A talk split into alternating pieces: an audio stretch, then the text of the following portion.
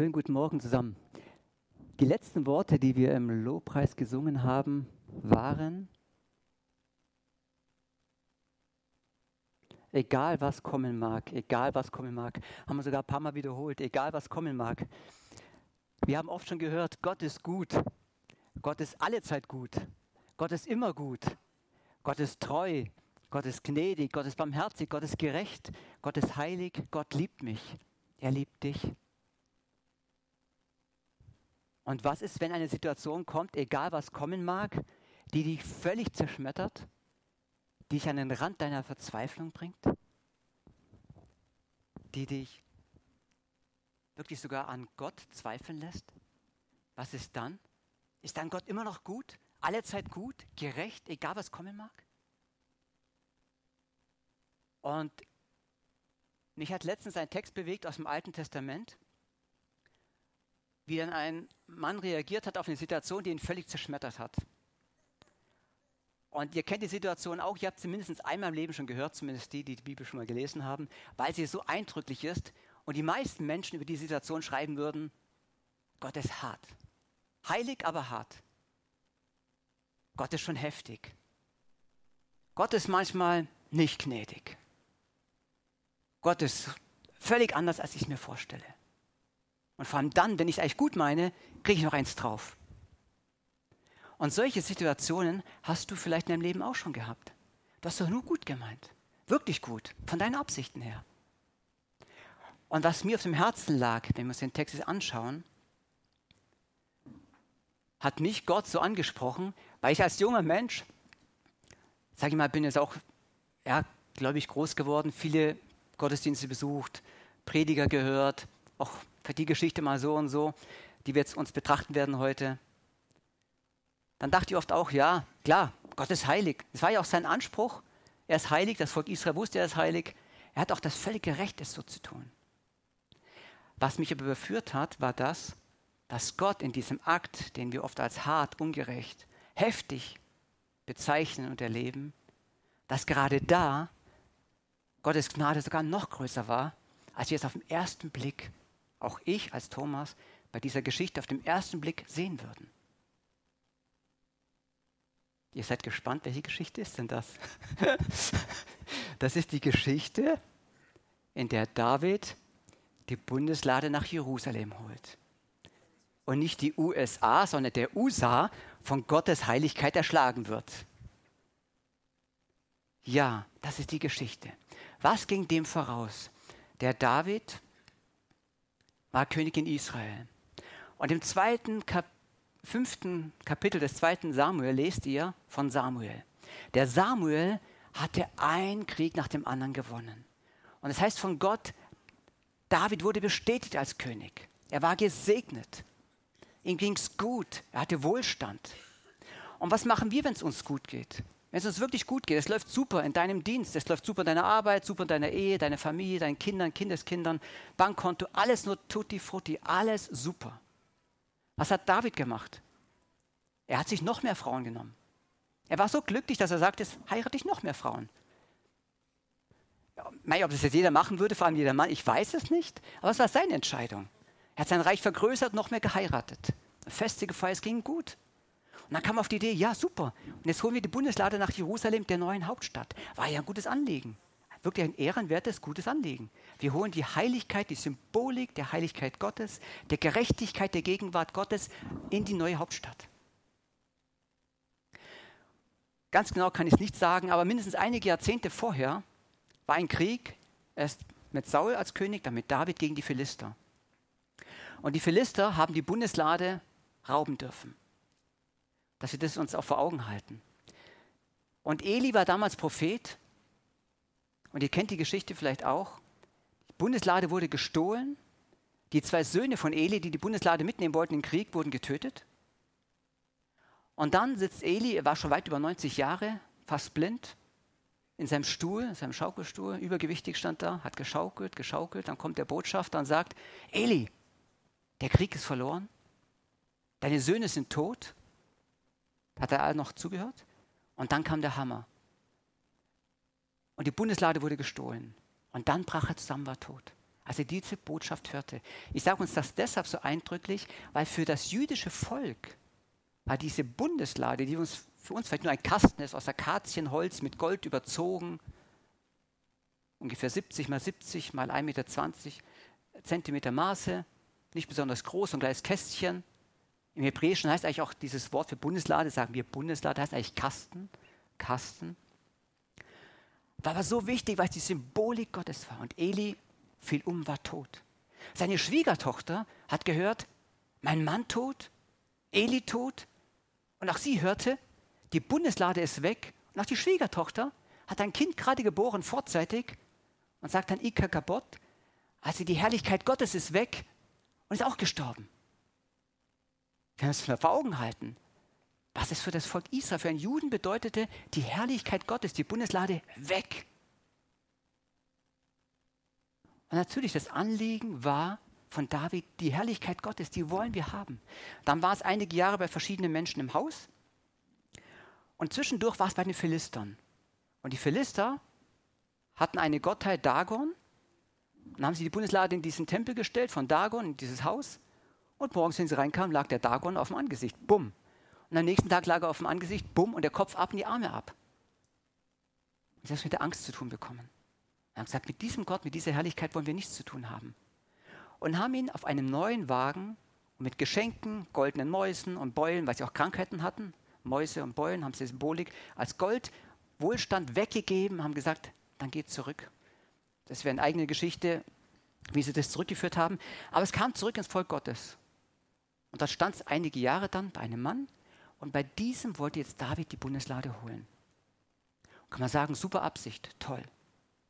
Aber wir dürfen nicht vergessen, Saul war der letzte König vor David. Was hat er gemacht am Schluss seines Lebens? Eine Hexe befragt. Was soll ich tun? Das Volk Israel hat immer weniger Gott im Angesicht gesucht. In den Tempeln gab es gar keinen Tempel. In der Stiftshütte gab es zeitlang auch nicht. Gott immer weniger gesucht. David hatte Wohlstand, hatte Wohlergehen. Ein Mann hat im Herzen Gottes, keine Frage. Aber er hatte so viel Leichtigkeit, dass er heiraten konnte, Feste feiern und sagt, ja komm, dann holen wir jetzt auch noch die Bundeslade nach Jerusalem. Und warum ich das weiß, dass er so leicht unterwegs war, war das, wie er es gemacht hat. Denn im zweiten Buch Mose, in Exodus und im vierten Buch Mose, Numeri, lesen wir genau von Gott angegeben, was das Volk Israel mit der Bundeslade zu tun hatte, wenn sie transportiert werden sollte. Das durften nicht Müller und Meier, Becke und wie auch immer. Nein, das durften nur ganz auserwählte Leute. Von den Leviten. Und da gibt es ein paar Bibelstellen und selbst die Theologen streiten sich da und sind sich ganz einig, durfte es jeder Levit von den hohen Priestern, den Priestern, oder nur eine gewisse Auswahl an Leviten. Weil da heißt es nämlich, ähm, von den Leviten durfte es nur eine bestimmte Unter, ein Unterstamm, der heißt dann die Kehatiter.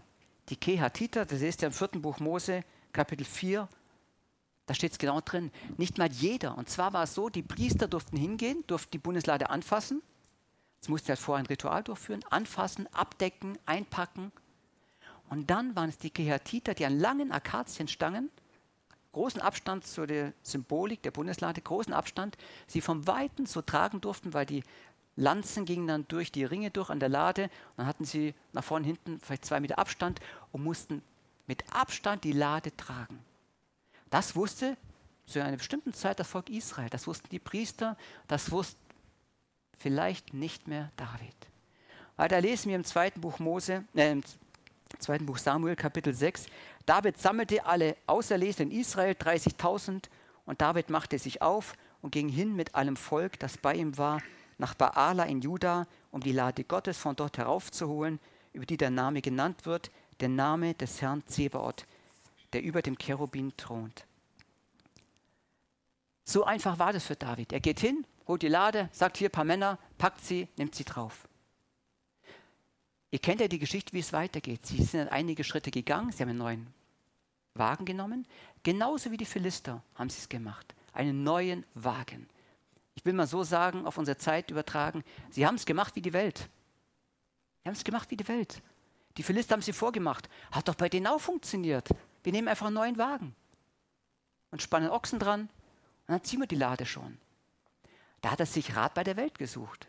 Da hat er sich nicht Rat gesucht im Worte Gottes, in den Schriften des Mose und der Leviten. Und als ihn mit der Lade Gottes aus dem Haus Adinadabs hörten, die auf den Hügel war, und Achio vor der Lade herging, spielte David und das ganze Haus Israel vor dem Herrn her mit allerlei Instrumenten aus Zypressenholz, mit Hafen, Psaltern, Pauken, Schellen und Zimbeln. Da ging es richtig ab. Das war vielleicht, kann man sagen, ein tolles Event. Da war Remi Demi mit Schlagzeug, Elektronik, Verstärkung. Da ging es ab. Da war, das hast du dann kilometerweise gehört. Was mir dieser Text auch sagt, hier geht es nicht nur darum, wenn wir Lobpreis haben, dass die äußere Form stimmt. Denn die äußere Form hat da gestimmt. Das meine ich jetzt persönlich vor allem zu mir gesprochen. Auch in meinem Zimmerchen, wenn ich Lobpreis habe. Nicht nur auf den Gottesdiensten. Es geht nicht primär um die äußere Form. Die äußere Form hat vielleicht sogar gestimmt. Alles Instrumente, die du auch in den Psalmen genannt siehst. Die Lade war da, die Symbolik der Herrlichkeit. Die Menschen waren da, sie waren gut drauf. Aber irgendwas hat da nicht gestimmt. Irgendwas hat nicht gestimmt. Und Gott sieht nicht wie die Menschen nur, was vor Auge ist. Er sieht das Herz an. Und dann fing der Karren an, ins Stolpern, ins Rutschen zu kommen. Und es griff Usa zu und hielt die Lade Gottes fest, denn die Kinder waren die Rinder waren ausgeglitten. Und da entbrannte der Zorn des Herrn über Usa und Gott schlug ihn dort um seines Vergehens willen, sodass er dort bei der Lade Gottes starb. Da entbrannte der Zorn des Herrn über Usa. Und das ist die Stelle, wo dann viele sagen, Gott sei Dank ist Jesus gekommen. Endlich haben wir den gnädigen Gott, den barmherzigen Gott, den lieben Gott, den neuen Gott im Neuen Testament, den mag ich diesen Gott, mit dem habe ich Probleme, bin ich froh, dass das das Alte Testament ist, der alte Bund, das haben wir endlich hinter uns. Und so dachte ich auch oft früher. Aber im Hebräer steht drin, Gott ist der gleiche. Gestern, heute und alle Ewigkeit. Jesus ist der gleiche. Gestern, heute und alle Ewigkeit. Gott ist Liebe, Gott ist Gnade, Gott ist Erbarmen. Vor Millionen Ewigkeiten zurück und in Millionen Ewigkeiten in die Zukunft. Und heute, jetzt in dem Moment. Er ist der Ewige, er ist immer Gnade, immer Liebe. In dem Moment, als Usa starb, war Gott Liebe. Und war Gott Gnade. Und war Gott gerecht und heilig. Und gut und hat die Menschen, das Volk geliebt. Und das wollen wir uns heute betrachten. Dass Gott in diesem Moment voller Liebe, voller Gnade, voller Erbarmen war mit diesem Menschen. Wow, ja, harter Tobak für die menschliche Seele. Weil ich habe mir zur Überschrift gesagt, von Gott herausgerissen, Gottes Gnade unbegreiflich. Gottes Gnade im wahrsten Sinne des Wortes unbegreiflich. Wir haben die Reaktion von Gott und Gott reagiert, wie wir es nicht erwarten. Wir haben im Folgenden die Reaktion von David, wie er wütend ist, voll Zorn auf Gott und als Mensch sagen wir, stimmt, recht hat er. Das erwarten wir. So muss ein König reagieren, wenn Gott so handelt. So denken wir als Menschen. Gott? Nein, das war nicht richtig, wie du es gemacht hast. David, du hast recht. Du bist wütend, enttäuscht über Gott. Schauen wir uns Gott an. Saul hat die Hexe gesucht, hat Gott nicht gesucht, er wurde stolz und hochmütig. Das Volk Israel hat immer weniger Gott gesucht. David war in aller Leichtigkeit unterwegs und hat nicht die Vorgaben gehalten, die er Gott aus Liebe gegeben hat. Er sagt, gut, wenn ihr wirklich wollt, dass ihr die Heiligkeit, die Gerechtigkeit, die Gnade Gottes unter euch wandeln haben wollt, in der Stiftshütte, unter euch im Volk, wenn ihr es wirklich wollt, mit allen Konsequenzen, wenn ihr einen Platz wollt, in dem die Herrlichkeit Gottes so intensiv da ist, dann aber mit allen Konsequenzen. Dann sagt Gott, dann komme ich in, auf eure Ebene, dann komme ich zu euch, dann dürft ihr euch diesen Kast gestalten. Ich gebe euch vor, wie. Aber dann bitte behandelt auch diesen Kasten und diesen Ort so, wie ich euch sage. Weil, nicht weil ich es besser weiß, nicht weil ich der Große bin und ihr die Kleinen, sondern weil ich Gott bin. Weil ich groß bin und heilig. Und ihr könnt nicht ohne weiteres, selbst in eine Symbolik seiner Heiligkeit, nur reinkommen, anfassen, sein, wie ihr wollt, tun, was ihr wollt, und es passiert euch nichts.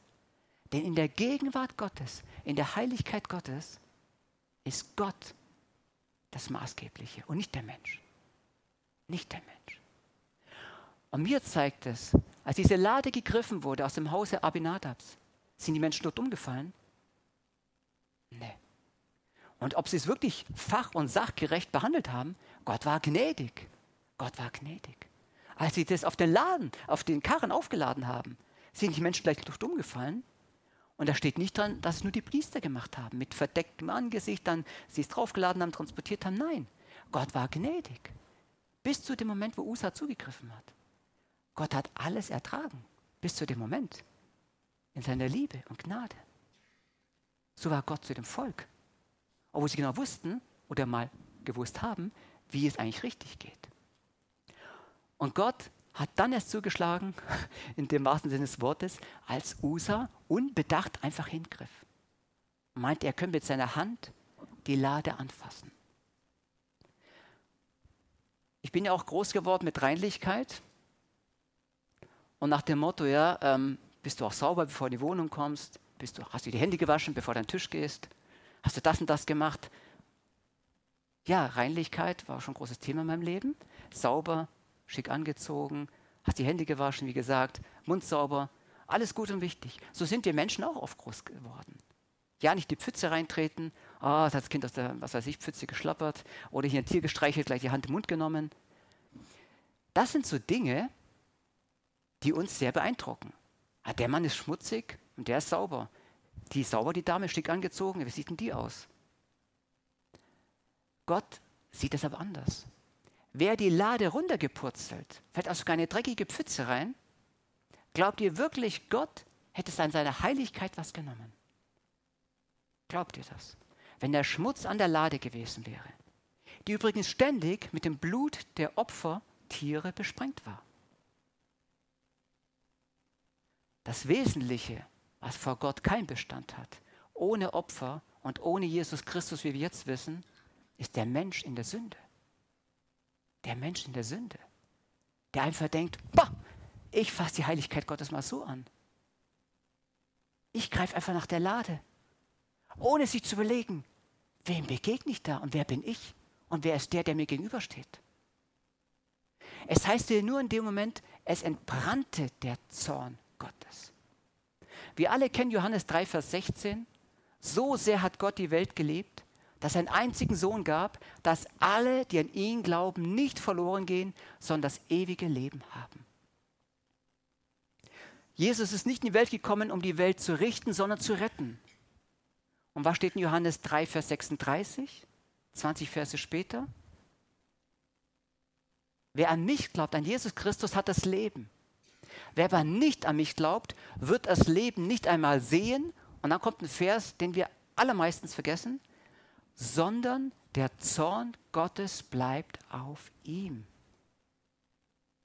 Das ist der gleiche Gott der Liebe, wie der Gott der Gnade, der Gott der Gerechtigkeit, der Gott des Zorns. Wenn Gott für Leben ist, dann ist er automatisch gegen Mord und Abtreibung und Tod und Hinterlist und Folter. Er hasst es, weil Gott für Leben ist. Wenn Gott für Wahrheit ist, dann hasst er Lüge, Hintergehungen, Steuerhinterziehung, wie auch immer. Gott ist für Wahrheit. Wenn Gott für Liebe ist, dann hasst er das, wenn Menschen einander hassen und bekriegen und bekämpfen und böse Worte sagen und sich fertig machen. Da ist der Zorn drüber. Und das nicht, wie wir es oft so denken, so als emotionale Reaktion. Naja, wie kannst du nur, wie kannst du nur, du böser Mensch, deshalb bin ich zornig. Sondern man kann es auch so sich vorstellen, da ist nicht mehr die Liebe Gottes. Da ist nicht die Liebe Gottes keinen Raum in deinem Herzen. Deshalb bist du dann unter dem Zorn Gottes, weil du ja der Liebe Gottes keinen Raum gibst. Weil du Liebe Gottes keinen Raum gibst. Und deshalb kam Jesus, um uns von diesem Zorn frei zu machen, mit seiner Liebe, mit der Liebe Gottes zu erfüllen.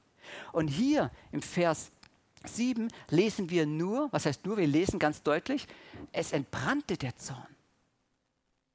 Über all die Menschen, sie denken, sie können ohne Opfer, sie können ohne Vergebung, sie können ohne Gnade zu Gott einfach kommen, funktioniert das nicht. Da entbrannte der Zorn, da wurde Gottes Heiligkeit sichtbar. Es war offenbar, so geht es nicht. David ergrimmte, dass der Herr den Usa so wegriss und man nannte die Stätte Peretz Usa bis auf diesen Tag. Und David fürchtete sich an jenem Tag vor dem Herrn und sagte, wie soll ich die Lade des Herrn zu mir kommen? Und David wollte die Lade des Herrn nicht zu sich in die Stadt Davids bringen lassen, sondern ließ sie beiseite bringen ins Haus Obed-Edoms des Gatitas. Was an dieser Stelle so interessant ist, wenn man sich, kann man ja heute alles machen mit Internet und Konkordanz und Kommentaren, das Hebräische anschaut, diese Worte, was da steht. Gott schlug und er riss weg. Ein Kapitel vorher, bei den Kriegen von David, heißt es, David kam nach Baal Perazim und David schlug sie dort, die Philister, und sagte, der Herr hat meine Feinde von mir durchbrochen, oder man kann auch sagen, weggerissen, das gleiche hebräische Wort. Habe ich nachgeschaut, sind beides mal die gleichen Worte. Als David die Philister schlug, da war es richtig, hat er Gott gepriesen. Als Gott die Philister wegriss, hat er Gott gepriesen, hat gesagt, super Gott. Ein Kapitel später, wenige Verse später, hat Gott geschlagen und Gott weggerissen. Und plötzlich sage ich jetzt, Mensch, stopp mal Gott, da hast du einen Fehler gemacht. Die gleiche Situation im Geistlichen, die gleichen Worte, der gleiche Mensch, der gleiche Gott, aber ich maße mir an zu sagen, stopp mal, ich weiß es besser. Das war richtig, Gott, was du getan hast. Aber das war falsch, was du getan hast. Da habe ich dich lieb gehabt, nicht geschätzt und gelobt und gepriesen. Jetzt, Gott, muss ich dir sagen, bin ich wütend auf dich. Ja, so gehen wir oft um. So gehe ich oft um. Lebenssituationen. Enttäuschung, Frust. Es ging nicht nach meinem Willen, nach meinem Plan, nach meiner Vorstellung, nach meinem Glaubensleben, nach meinem Horizont, nach meinem biblischen Verständnis, wie auch immer. Und da hat mich überführt wieder mal neu auch die Gnade Gottes. Gott hat nicht dann gesagt, weißt du was, David? Ich sage dir schon mal eins, also über dich wird niemals in Bibel stehen, dass du ein Mann nach meinem Herzen Gottes bist. Das werde ich verhindern. Hat er nicht. Hat er nicht gesagt, David, jetzt ist aus mit König sein, ich habe einen besseren. Oder David, du kannst du nur. Er hat erstmal David in seinem Zorn so gelassen, wie er ist. David war zornig. Dann war er wütend und ängstlich, weil er erkannte, diesem Gott kann ich so nicht begegnen. Und auch in deinem Leben kann es sein, es gibt Momente da des Zorns, der Wut. Im Extremfall sogar auf Gott, auf Mitmenschen, auf dich selber. Gott lässt die Phase erstmal zu, er lässt sie zu. Und es ist Gnade, dass er nicht gleich sagt, so, weg mit dir, weg mit ihnen, weg mit mir. Er lässt es erstmal zu. Und Gott ist doch heilig und gut und gerecht. Hätte er nicht als erstes, wenn ich mal so denken darf, das Recht zu sagen, Schluss aus, Ende der Fahnenstange, ich mache anders weiter? Aber da sehe ich Gottes Liebe in selbst so einer Situation. Und nebenbei, Klammer auf, ich weiß es nicht. Usa ist gestorben.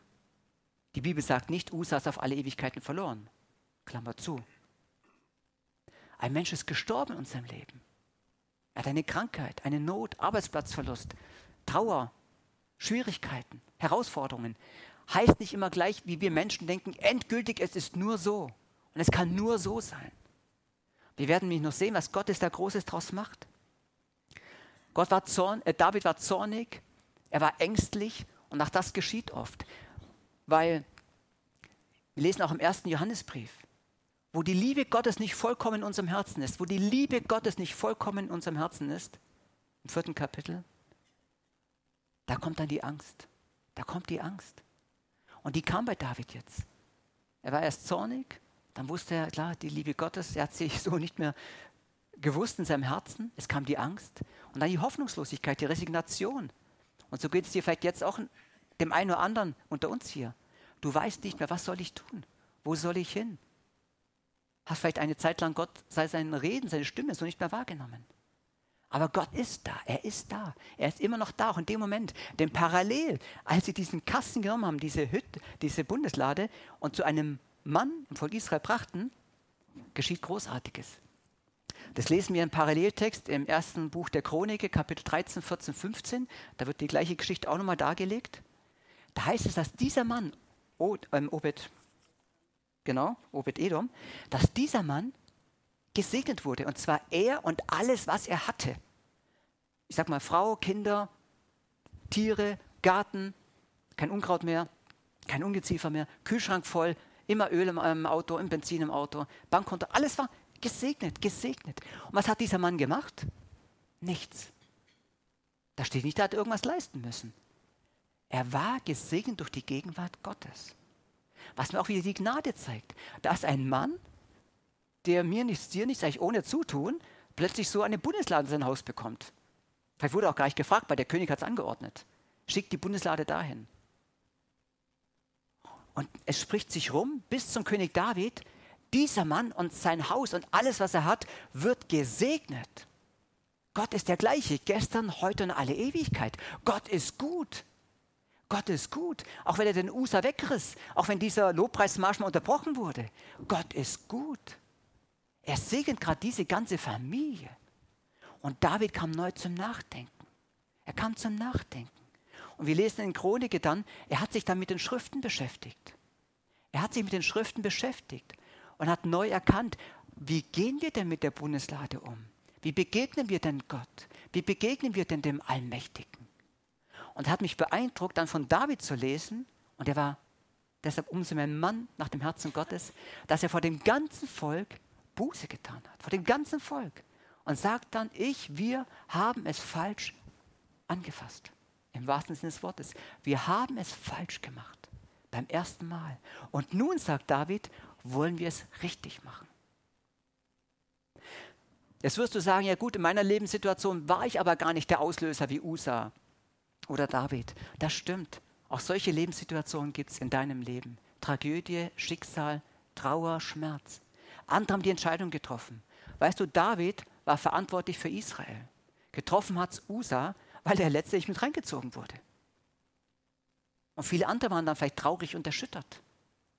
Auch das hat mich angesprochen. Herr, wie viele Entscheidungen habe ich schon getroffen? Worte gesagt, die andere verletzt haben. Dinge getan, die andere verletzt haben. Aber Gott in seiner Gnade war nicht nur dem David, nicht nur den Priestern und den Leviten, sondern dem ganzen Volk gnädig, wie ich euch nachher noch zeigen werde. Der Segen, die Gnade, die Herrlichkeit Gottes hat sich auf alle, auf alle, aufs ganze Volk übertragen. Und das finde ich großartig. Wenn man so die Geschichte betrachtet, dass alle Dinge, die uns geschehen, uns zum Guten dienen müssen. Denen, die Gott lieben. Alle Dinge. Selbst so ein Wegreisen von USA an der Bundeslade muss seinem Volk zum Guten dienen. Muss ihm zum Guten dienen. All der Schmerz, all die Trauer, die du gerade jetzt, die sie vielleicht gerade in ihren Gedanken haben, in ihrem Herzen, in ihrer Lebenssituation, gestern, die Woche oder morgen auf sie warten. Sie müssen ihnen, sie müssen dir zum Guten dienen, weil Gott gut ist. Weil er Gedanken der Gnade, der Liebe, der Fürsorge und der Herrlichkeit hat über deinem Leben.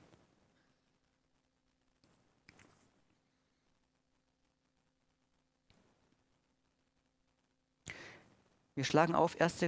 Chronik, Kapitel 15.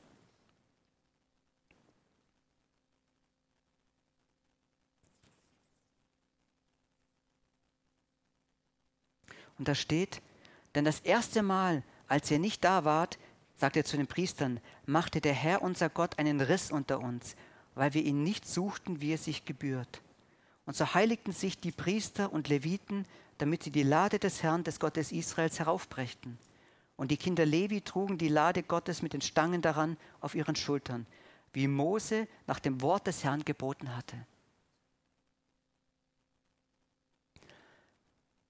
Es wird der eine oder andere sagen, Herr, stopp, da haben wir es ja genau. Also geht es doch darum, ich muss Gottes Gebote halten, Gesetzlichkeit, dann ist Gott zufrieden und dann läuft alles in meinem Leben.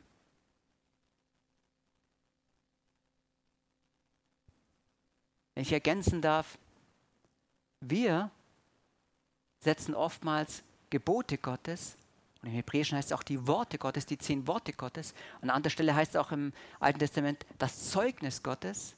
Immer gleich, eins zu eins, mathematisch gleich, Gesetzlichkeit. Aber wenn wir den Psalm 119 nehmen, wie der Psalmist Gott lobt und preist über das Wort Gottes, über seine Gebote und das Gesetz, wissen wir hoffentlich inzwischen in unserem Leben, was ist der Unterschied zwischen Gesetz und Gesetzlichkeit. Das hat Jesus uns gezeigt. Er kann nicht, um das Gesetz aufzulösen, sondern es zu erfüllen. Das Gesetz ist gut. Ohne Straßenverkehrsordnung würden wir einige Herausforderungen haben, jeden Tag neu. Wir wären vielleicht viele von uns schon verwitwet oder verwaist oder gar selber tot. Sind wir froh, dass es Ordnungen gibt und Gesetze, auch was dein Hab und Gut angeht. Gebote und Gesetze sind gut von Gott. Gesetzlichkeit heißt aber, ich nehme die Gebote, nehme die Gesetze und versuche nun vor Gott gerecht zu sein, um ihm zu gefallen. Aber das will Gott nicht. Er sagt, ich habe euch Gebote, Gesetze, Anweisungen gegeben, in denen ihr super lebt. Und das erleben wir auch in der Kindererziehung. Nicht, dass ich deshalb perfekt bin, weil ich alles weiß, mache ich alles richtig. Von wegen, ich weiß vieles nicht und mache vieles nicht richtig. Aber würdest du dein Kind nur laufen lassen und nur machen lassen, wie lange wird dein Kind glauben, dass du dieses Kind liebst?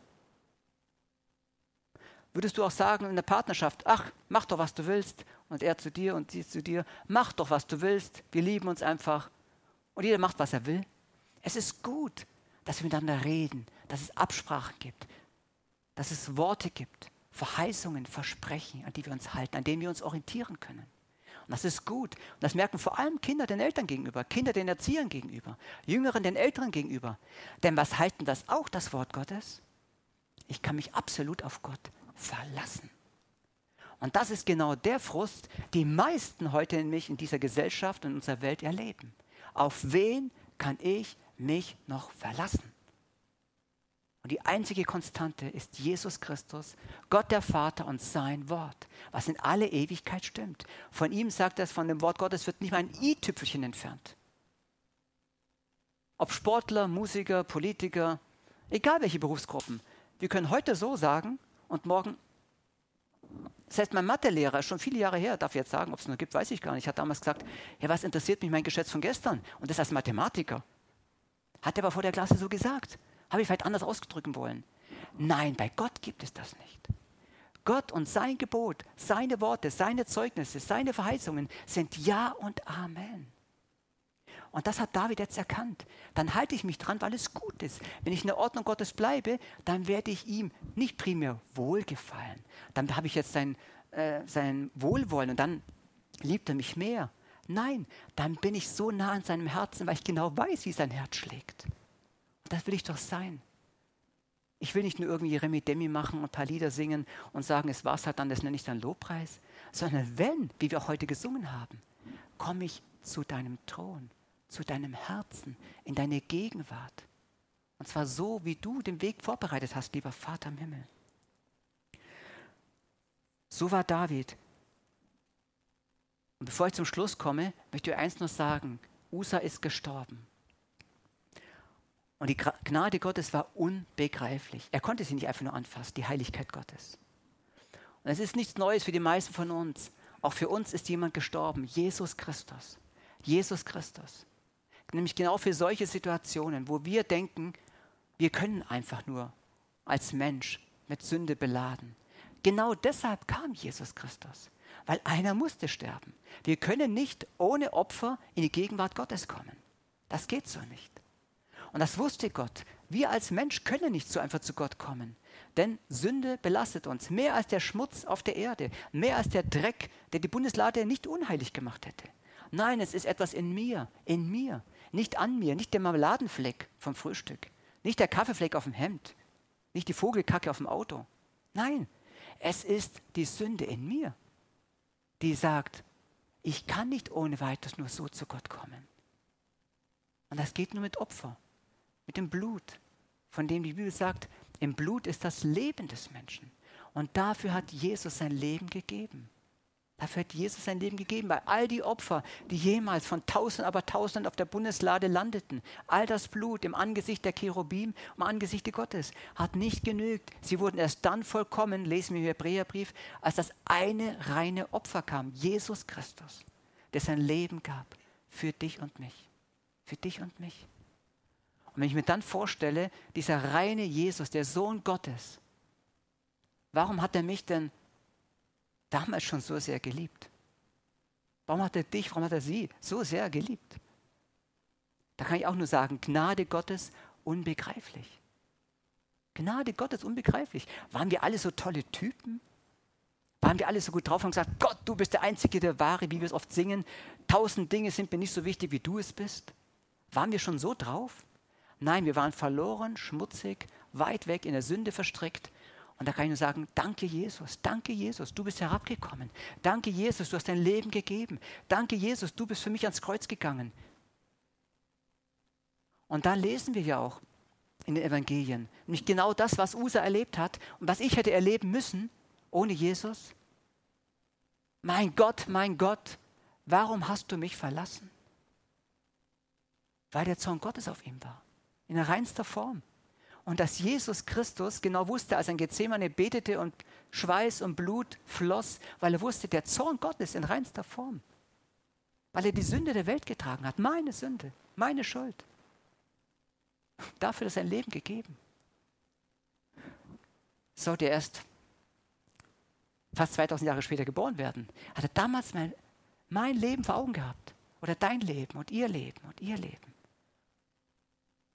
Und ich darf jetzt sagen, mein Vater im Himmel darf jetzt wissen, ich darf in die Herrlichkeit Gottes kommen, in seine Heiligkeit und muss keine Angst haben, denn nicht, weil meine Hände sauber gewaschen sind und desinfiziert, nein, sondern durch das Blut Jesu reingewaschen, durch das Blut Jesu heilig gemacht, durch das Blut Jesu ein Kind Gottes.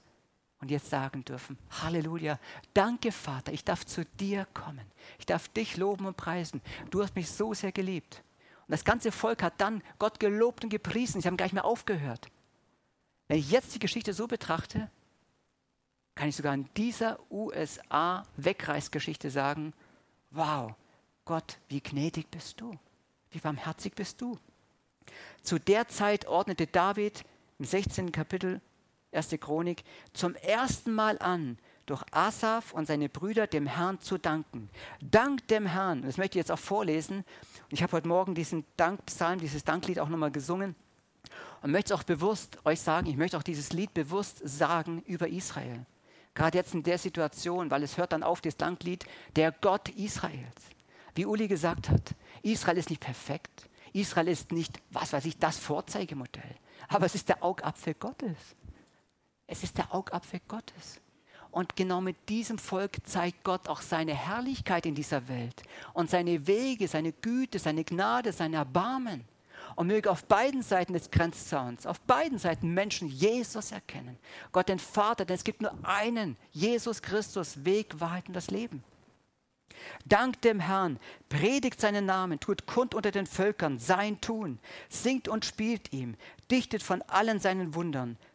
Als an die Dichter von euch, Lobpreiser, Lasst euch inspirieren. Dichtet Lieder zur Ehre Gottes. Da steht's. Ja, macht es. Rühmt seinen heiligen Namen. Es freue sich das Herz derer, die den Herrn suchen. Es freue sich das Herz derer. David kam nicht dann auch nach Zorn, Angst, Frust, Resignation. Am Schluss mit Freude zur Lade. Mit Freude hat er gesagt, wir singen jetzt Lieder zur Ehre Gottes. Denkt an seine Wunderwerke, die er getan hat, an seine Wunder und die Urteile seines Mundes. Ihr, der Same Israels, seines Knechtes, ihr Kinder Jakob, seine Auserwählten. Er ist der Herr, unser Gott. Er richtet in aller Welt. Er richtet in aller Welt. In Babenhausen wie bei uns zu Hause. In Memmingen in Deutschland. Er richtet. Er richtet. Nicht die Wahlen, nicht die Richter, nicht die Medien in erster Linie. Gott richtet in aller Welt. Denkt ewig an seinen Bund, was er verheißen hat in tausend Generationen, den er gemacht hat mit Abraham und an sein Eid mit Isaak stellte es Jakob zum Recht und Israel zum ewigen Bund und sagte, dir will ich das Land Kanaan geben, das Los eures Erbteils. Als sie wenig und gering waren und Fremde darin, und sie zogen von einem Volk zum anderen und aus einem Königreich zum anderen Volk. Er ließ niemand ihren Schaden tun und strafte Könige um ihretwillen. Tastet meine Gesalbten nicht an, tut meinen Propheten kein Leid, singt dem Herrn alle Länder, verkündet täglich sein Heil erzählt unter den Nationen seine Herrlichkeit, unter allen Völkern seine Wunder. Das haben wir heute Morgen auch gesungen, glaube ich, das erste Lied sogar. Ich will singen unter den Völkern. Ja klar, ich gebe schon zu, wir sind hier isoliert und das, das Volk kriegt nicht so viel mit jetzt, aber ähm, symbolisch gesehen sind wir auch unter den Völkern, wie wir singen. Aber möge Gott auch mir mehr, mehr Mut geben, auch im Alltag zu singen zur Ehre Gottes. Lasst uns singen unter den Völkern, sagt David. Denn der Herr ist groß und sehr zu loben und herrlich über alle Götter. Denn die Götter aller Nationen sind Götzen. Der Herr aber hat den Himmel gemacht. Glanz und Majestät sind vor ihm. Macht und Freude an seinem Ort. Gebt dem Herrn, ihr Völker, gebt dem Herrn Ehre und Macht. Gebt dem Herrn die Ehre seines Namens, bringt Geschenke, kommt vor ihn, betet den Herrn an in heiligem Schmuck. Es fürchte ihn alle Welt. Er hat den Erdboden bereitet, so dass er nicht wankt. Es freue sich der Himmel und die Erde sei fröhlich. Und man sage unter den Völkern, dass der Herr regiert. Das Meer brause und was darinnen ist, und das Feld sei fröhlich und alles, was darauf ist. Und lasst jauchzen alle Bäume im Wald vor dem Herrn, denn er kommt zu richten die Erde. Dank dem Herrn, denn er ist freundlich und seine Güte währet ewig. Dank dem Herrn, denn er ist freundlich und seine Güte währet ewig. Und sprecht, Hilf uns Gott, unser Heiland, sammle uns und errette uns aus den Nationen, dass wir deinem heiligen Namen danken und dir Lob sagen. Gelobt sei der Herr, der Gott Israels, von Ewigkeit zu Ewigkeit. Gelobt sei der Herr, der Gott Israels, von Ewigkeit zu Ewigkeit. Wow. Gottes Gnade unbegreiflich. So können Geschichten auch ausgehen, auch in deinem Leben, in ihrem Leben. Gott ist groß, der Gott Israels, der Gott der Ewigkeit. Amen.